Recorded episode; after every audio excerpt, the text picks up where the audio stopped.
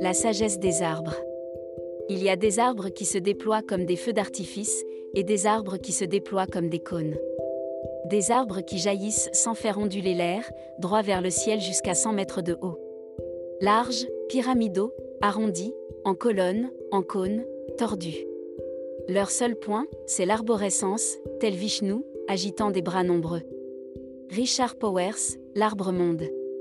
Richard Powers, écrivain américain puissant, publie en 2018 ce roman monumental qu'est L'arbre monde. Ce roman, comme tous ses écrits, s'intéresse à un aspect de la société nord-américaine contemporaine. L'intrigue du roman, que certains ont classé hâtivement comme un livre à suspense écologique, tourne autour de la vie des arbres et des forêts d'Amérique du Nord, et autour de la défense d'une forêt de séquoia en Californie, par des écologistes qui finissent par se radicaliser. Comme toujours, le travail de Richard Powers se distingue par une documentation sans faille qui permet de faire de ce livre un roman, un plaidoyer pour les arbres et un trésor d'érudition.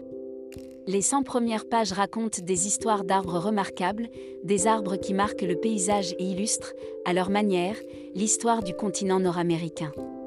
Les déserts comportent aussi des arbres remarquables. J'ai décidé d'évoquer dans ce billet trois arbres emblématiques des zones désertiques sur trois continents distincts. Pourquoi s'intéresser à ces arbres? Il y a une multitude de raisons. Tout d'abord, parce que la conception commune du désert exclut la présence d'arbres. Le désert est souvent conçu comme principalement minéral, des étendues infinies de sable ou de roches. L'oasis y est une heureuse anomalie. Parce que ces arbres du désert, comme beaucoup de leurs congénères d'écosystèmes moins contraints, forcent le respect. Parce qu'à côté de ce qu'ont vécu certains spécimens botaniques, les promesses transhumanistes de prolongation des vies humaines paraissent dérisoires. Parce que les forêts sont, après les océans, les meilleurs puits de carbone existants, en attendant d'hypothétiques promesses technologiques. Parce que les arbres sont les témoins des moments les plus importants de nos vies humaines. Siddhartha Gautama, le Bouddha historique, serait, dit la légende, sorti du flanc de sa mère sous un figuier bagnant de Lumpini, au Népal.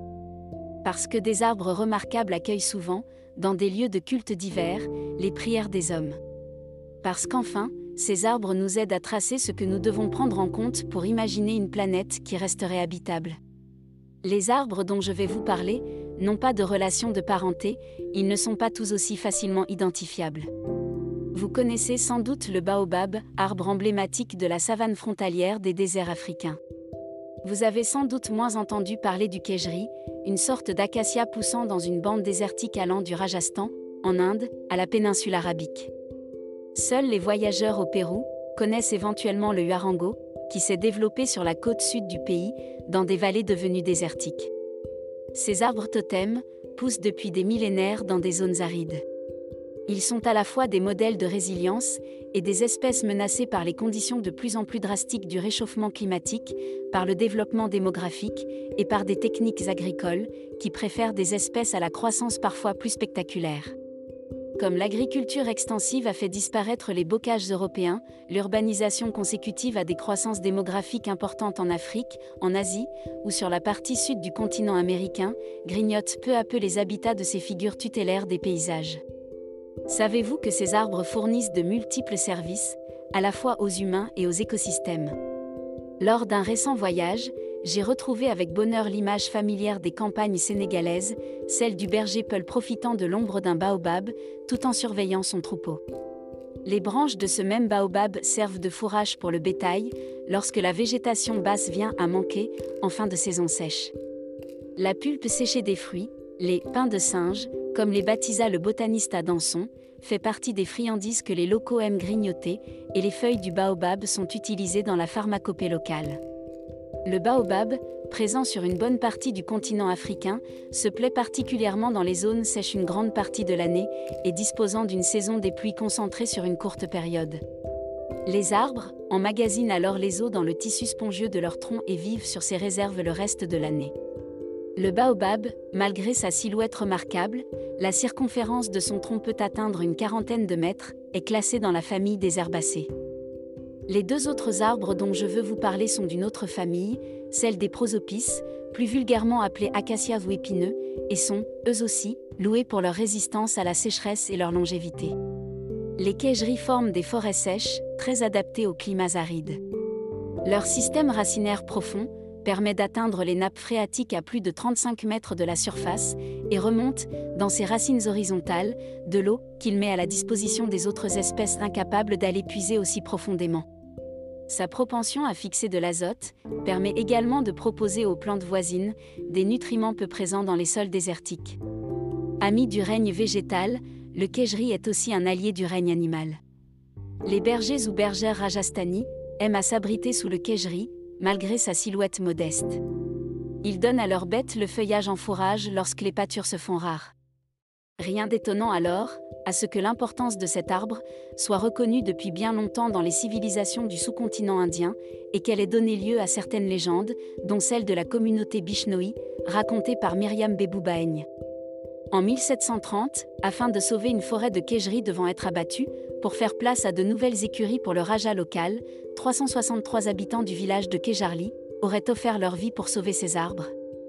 Près de quatre siècles plus tard, le Kerji est encore un formidable symbole de vie et de conscience de l'environnement.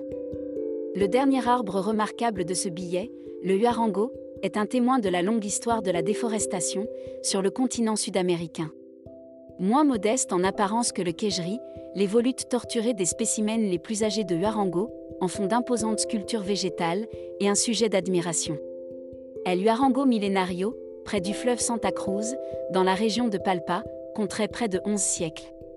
Il aurait même assisté à la conquête de la région par les Incas Pachacuti Yupanqui. Les recherches archéologiques montrent que les Huarangos étaient présents sur une aire bien plus étendue que les quelques forêts encore visibles. Comme son cousin Prosopis cineraria, le Huarango, ou Prosopis pallida, développe un système racinaire impressionnant. Certains individus, aurait produit des racines allant puiser l'eau dans le sol jusqu'à 60 mètres de profondeur, soit la hauteur d'un immeuble de 20 étages, ce qui en fait l'un des champions du monde en la matière.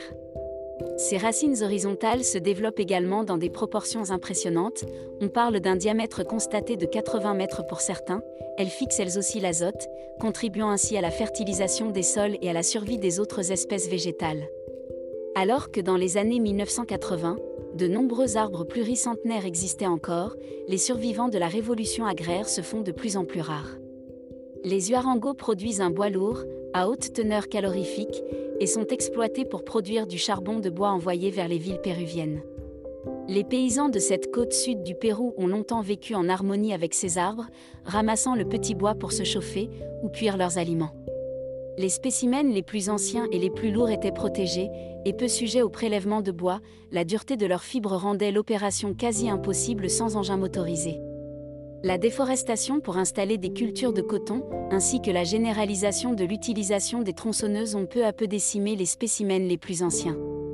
Des arbres millénaires sont partis en fumée, et avec eux, le système d'entraide végétale constitué par leurs impressionnantes racines. Le désert a progressé sur la côte sud du Pérou ces 40 dernières années, on atteste les photos prises par satellite. Même si la chaîne des causalités est infiniment complexe, on peut fortement supposer qu'éliminer un arbre millénaire, c'est aussi éliminer un écosystème patiemment constitué, que la plantation de jeunes sujets ne saurait remplacer. La reforestation n'est pas la panacée. C'est une solution palliative, pourquoi ne pas privilégier la solution préventive? Les arbres sont nos alliés depuis des siècles. Ils assistent aux folies et aux grandeurs des humains depuis l'éternité. Ils participent à la construction du monde tel que nous le connaissons. Ils ont su tirer parti des spécificités des milieux désertiques et faire preuve d'une solidarité muette, mais réelle avec les espèces végétales et animales dans ces environnements. Certaines leur doivent leur survie. Peut-on, doit-on laisser mourir ces Mathusalem végétaux, ces dinosaures branchus, au nom de certains intérêts économiques? Serons-nous de ces générations qui dilapident en un rien de temps une sagesse patiemment accumulée pendant des centaines d'années pour quelques profits immédiats? Qui prendra leur relève? Le gouvernement équatorien a, dans sa constitution de 2008, inscrit pour la première fois dans le monde les droits de la nature. Ne pourrions-nous pas nous en inspirer et faire rentrer dans nos parlements et nos tribunaux ces êtres vivants que sont les animaux et les végétaux? Dans un registre plus concret, quelles leçons pouvons-nous tirer de ces millénaires d'évolution végétale dans les zones désertiques? Pourrions-nous, par analogie, trouver des moyens, comme ces arbres totémiques l'ont démontré, de construire avec eux, plutôt que sans eux? Des moyens de stimuler les développements des communautés, humaines et animales, avec les communautés végétales, comme cela a été fait depuis des temps immémoriaux. Et si, plutôt que d'imposer des plans de développement du dehors, nous les pensions avec eux, quels pourraient être les moyens de les faire participer Quelle médiation imaginer? Quelle sagesse nous transmettent ces histoires naturelles? Je vous laisse en espérant que cette citation de L'arbre monde ne sera pas prophétique. Il n'y a plus de nature sauvage. La forêt a succombé à la sylviculture sous assistance chimique. 4 milliards d'années d'évolution, et c'est comme ça que ça va finir. Politiquement, concrètement, émotionnellement, intellectuellement, les humains, c'est tout ce qui compte, c'est le dernier mot. On ne peut pas mettre un terme à l'appétit humain. On ne peut même pas le ralentir. Même la stabilité coûte trop cher pour l'espèce.